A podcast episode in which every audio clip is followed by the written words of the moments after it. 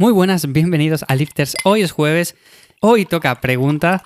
La otra semana os comenté que iba a responder varias preguntas de entre todas las que me hacíais por Instagram y demás. Tengo unas cuantas ya preparadas para siguientes episodios. Si queréis seguir enviándome, pues en ivyamazares.com, en el apartado de contactar, me las podéis dejar. O como digo, a través de Instagram. Pero es que la semana pasada me llegó una pregunta a través, como digo, de la web y me pareció una pregunta interesante para desarrollar en un episodio en concreto. Entonces digo, vale, pues hoy jueves voy a dedicar este episodio precisamente a esta pregunta. La pregunta es así, me la manda Eugenia y me dice, hola Iván, Eugenia desde Argentina. Muchísimas gracias lo primero, no sabéis la ilusión que me hace que me digáis desde dónde me escucháis, o sea, mola mucho. Quería hacerte una consulta sobre el descanso. He escuchado capítulos de tus tres podcasts donde hablas de descanso, pero no del descanso al que yo me refiero, o aún no escuché los capítulos donde hablas de ello.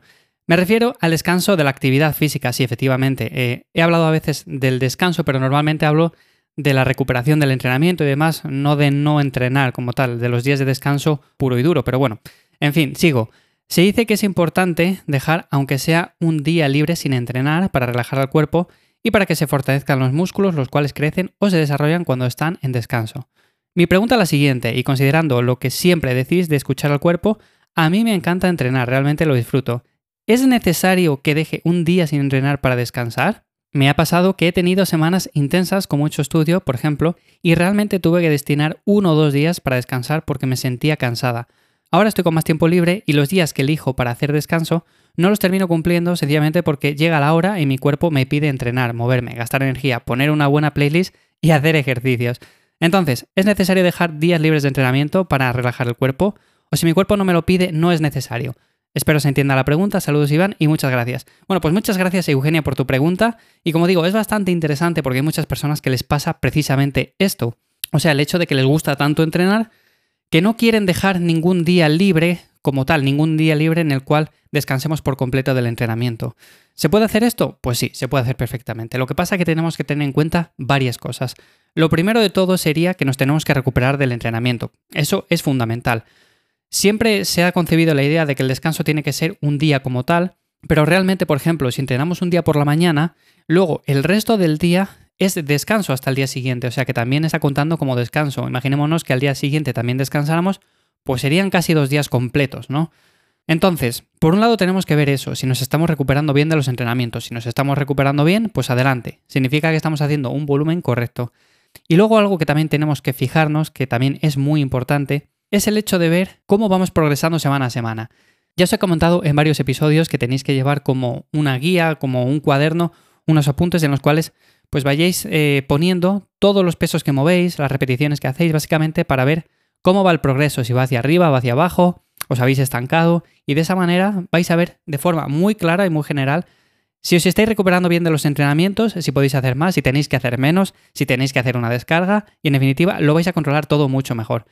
Entonces, este sería el segundo punto, ver si estamos progresando bien.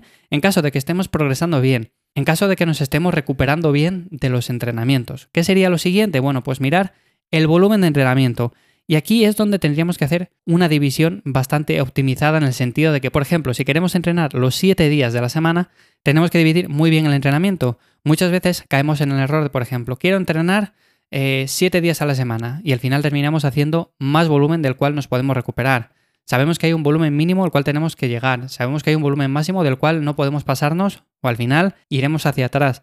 Entonces, sabiendo ese volumen, que por cierto en ivyamazares.com tenéis un artículo en el cual hablo de volumen, de frecuencia, de selección de ejercicios, bueno, os le dejo enlazado en las notas del episodio, pues viendo todo eso, sabiendo el volumen que toleramos en cada grupo muscular y haciendo una división buena, al final vamos a poder entrenar todos los días a la semana.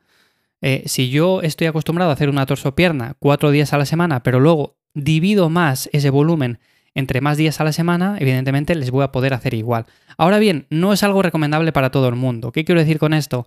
Descansar un día por lo menos de cualquier actividad es recomendable ya no solamente a nivel físico, sino también a nivel psicológico. ¿Se pueden obtener resultados? Por supuesto que se pueden obtener resultados exactamente igual. Pero si dejamos un día en el cual también podemos ir pensando en siguientes sesiones de entrenamiento, podemos ir planificando todo un poco mejor, al final, en mi experiencia con las personas que yo asesoro, les suele ir mejor. De todas formas, eh, esto de dejar un día libre de descanso en el cual no entrenemos no significa estar tumbado en el sofá, o sea, podemos ir a caminar, podemos dar paseos, podemos hacer cualquier actividad de forma moderada que nos ayude también con la recuperación del entrenamiento. O sea, digo esto porque muchas veces se suele confundir y se suele pensar que el hecho de descansar del entrenamiento o hacer un día de descanso entre medias significa descansar del todo, o sea, significa no hacer absolutamente nada. Y vale, sí, podemos hacer eso también, pero yo nunca lo recomiendo. Al final también lo que queremos hacer con el entrenamiento es ganar salud, es estar bien, en buena forma física. Y como digo, no es cuestión de entrenar 45 minutos, una hora y luego el resto del día estar sentado, estar tumbado, sino estar moviéndonos durante todo el día poco a poco, hacer el entrenamiento, luego ir a dar un paseo, luego ir a los sitios si se puede ir caminando, luego en lugar de utilizar el ascensor, pues subir por las escaleras. Entonces, en estos días de descanso, algo importante es pues mantener una actividad mínima, moverse en el día a día y de esa forma tampoco va a parecer como que no estamos haciendo nada. Entonces, en cuanto a la pregunta que me decías Eugenia, ¿se puede entrenar todos los días? Es posible, o sea, no hay ningún problema en entrenar todos los días. Eso sí, tienes que hacer una buena división del volumen de entrenamiento, ver que te recuperas bien, que estés motivada, que sigas progresando. Y si controlas todo eso, si lo tienes bien planificado, evidentemente puedes seguir adelante con ello ya que, como digo, no hay ningún problema. Así que espero que haya respondido tu pregunta. Muchísimas gracias, Eugenia. Como digo, también puedes dejar tu pregunta desde ivyamazares.com en la sección de contactar.